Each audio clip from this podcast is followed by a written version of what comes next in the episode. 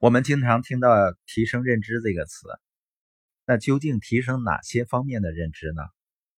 比如说，你其中一个方面需要认知到的是，如果你现在打算去做一些事情来改变一下你的生活，或者说呢，你对你的生活有某些方面还不足够满意的话，那就说明你现在的生活是低于你的潜能的。就即使你现在是一个高效、非常成功的人，你也可以变得更好，你也可以提高你的能力，你还有更多从未开发的潜力。但是很多人认为自己能力是定型的，为什么呢？你应该听过或者读过大象是怎么被训练的，是吧？你发现一头重达四吨的大象，只用一根小绳就把它限制在一个地方了。为什么呢？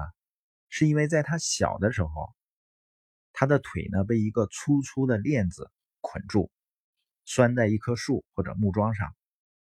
当小象试图离开的时候，怎么也挣脱不了。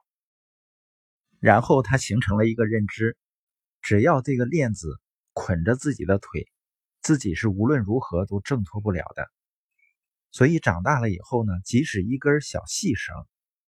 他也不会去弄断它，所以真正的限制不在于那根绳，而在于他认为人就像那些大象一样的。我们经常认为，在我们生命早期所经历的一些限制是永久不变的，或者呢，被告知我们有一些实际没有的限制，而这些东西阻止了我们去追求所渴望的人生旅程。这些正是我们需要打破的枷锁。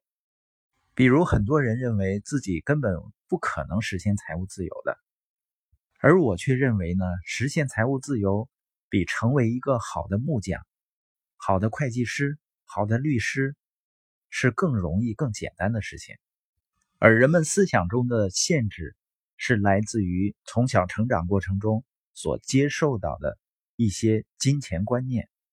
因为有太多的人告诉我们钱太难赚了，我就是这样。进入耶格系统之前，折腾了十几年，从两手空空折腾到一无所有。实际上，真正的问题来自于思维。通过系统的学习呢，改变了认知，而认知能改变一切。一旦我们认知到一些限制是人为的，我们就可以扔掉这些限制我们的帽子。罗伯特曾经说过啊，我们不知道人的极限是什么。世界上所有的测试、秒表和终点线都无法测量人类的潜能。当人们追求他们的梦想时，他们将远远超越那些似乎是他们能力上限的极限。我们内在的潜能是无限的，而且很大程度上是未被开发的。